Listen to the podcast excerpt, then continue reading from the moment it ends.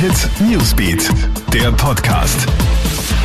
Hi, ich bin's, Clara Jirovetz und das ist ein News Update am Sonntagabend. Medizinische Premiere in Europa. Zum ersten Mal ist einer Corona-Patientin eine neue Lunge transplantiert worden und das im Wiener AKH. Der Gesundheitszustand der 45-jährigen Kärntnerin soll sich nach dem Eingriff deutlich verbessert haben.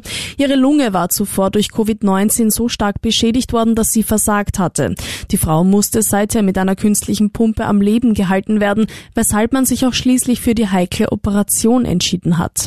Mittlerweile befindet sich die Frau auf dem Weg der Besserung. Veränderung. In Wien ist ein Polizeihubschrauber mit einem grünen Laser geblendet worden. Die Crew war auf dem Weg zu einem Einsatz in Schwächert und wollte gerade Simmering überfliegen, als ein Mann von seinem Balkon mit einem illegalen Laserpointer auf sie zielt. Der Flug wurde schließlich sogar abgebrochen, weil die Blendung so stark war. Der 52-jährige Täter konnte aber ausgeforscht werden und wird angezeigt. Große Aufregung um Bundespräsident Alexander van der Bellen. Er und seine Frau sind heute Nacht um 0 Uhr 18 im Gastgarten eines italienischen Lokals erwischt worden, fast eineinhalb Stunden nach der verordneten Corona-Sperrstunde.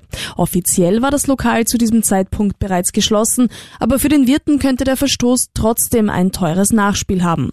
Van der Bellen entschuldigt sich heute für seinen Fehler. Er sei erstmals seit dem Lockdown mit seiner Frau und zwei Freunden essen gegangen und habe die Zeit übersehen.